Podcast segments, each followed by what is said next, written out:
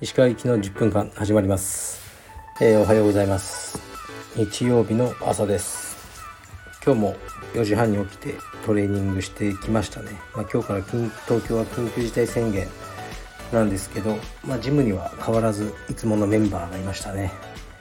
はい。で、まあ、朝飯を食ってちょっとお風呂に入りあのオフィスに来ました。今日はねちょっとやることいっぱいあるんで夕方まで集中して仕事してっていう感じですね。えー、っとじゃあレターいきます。えっと家庭円満の秘訣があれば教えてください。っていうやつですね。でなぜか似たようなのが来てるからそっちも読みますね。35歳独身白帯のおじさんです。どうしたら石川代表のような温かい家庭を築くことができますでしょうか。切実に早く結婚したいです。ということですね。まあもしかしたら同じ方なのかな。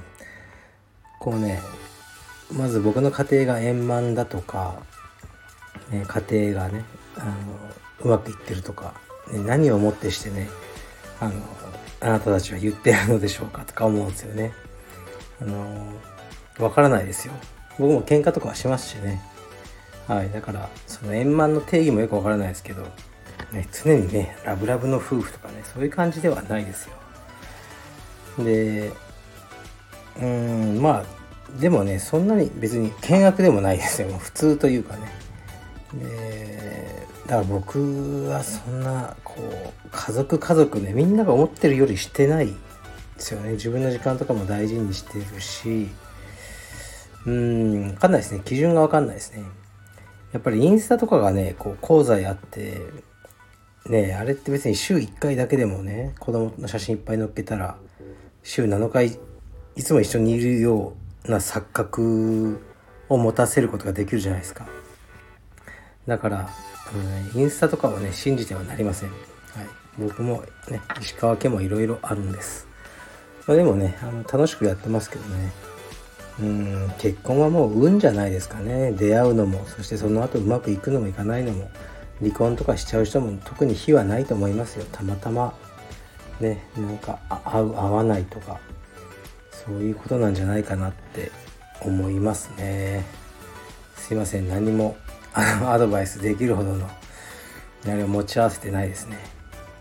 インスタはね本当に危険ですよね。そのいい部分しか書いてないんですよもちろん僕も。うん。ねその書いてもしょうがないですかネガティブなこと。だからどうしてもね僕はこうリア充やろうとしてねこう見られてしまうんですけどね。僕だっていろいろとあるんです。はい。ででもねなりたい自分っていうのはやっぱりあるんですよね。でそれをこう実現して行きたくてでしかもそういうね僕が求められてるようなイメージとかもちょっと意識したりしてるのはありますね。それが本当の僕かどうかはまた別の話で。だからまあね一応そのカルベディウムという道場の代表として僕がありたいのはね、この方がね、このたち、あの、レターくれたね、方が思ってるように家庭が円満であり、子供も大事にして、ね、考え方も偏ってなくて、スマートで頭もよく義理人情にも熱くでもちょっとチャーミングみたいなね。そういうそういう像を多分みんなが求めてるんじゃないかなと、ね、だからそういう自分になろうと思って、まあ、意識してねやってますけどね。実際はそんなことないですよ。はい。では行きます。ちょっとね今ちょっと今日ねいつもより声が小さいのは、ね、僕今オフィスなんですけどねなんか隣の方がまだ寝てるのかなっていうね多分その時ちょっと声がちっちゃくなっちゃいますよね。はいえー、っと質問です。グッズなのですが折りたたみ傘蛍光バンドエコバッグ道着を入れるビニール袋ジプロック等はいかがでしょうか？すでに試案済みでしたらすいません。今後も新しい商品の販売楽しみにしております。はい。なるほどね。傘はね考えてますよ。もうサンプル取り寄せたりしてますよ。ビニール傘ですけどね。蛍光バンドって何だろうちょっとわかんないですね。エコバッグは考えたんですけどね。エコバッグってもうほとんどタダでもらえるものになってますよね。しかも買っても500円とか。全くね利益が出せないなと思ってやめましたね。でもやるかもしれないですよ。道着を入れるビニール袋。うーん。どうだろうな。ジプロック。ジプロックはシュプリームがやってましたね。どうでしょうね。結局ね T シャツとかの方が一番楽なんですよね。で売れるんですよね。だからこういうグッズはまあ面白いとかね話題作りとかそういうのでやるかもしれないですけど、うん、なんかタイミングでねあのー、面白いのがあったらやると思いますね。ちょっとね今大変なんですよ。オンラインストアを組み替えてるのが海外、ね、発送を始める。ちょっとねシステムがちょっとねあまりうまくいってないところがあってそこで今洞察されてますね。はい。えー、っと 石川さんこんにちは。いつも楽しく拝聴しています。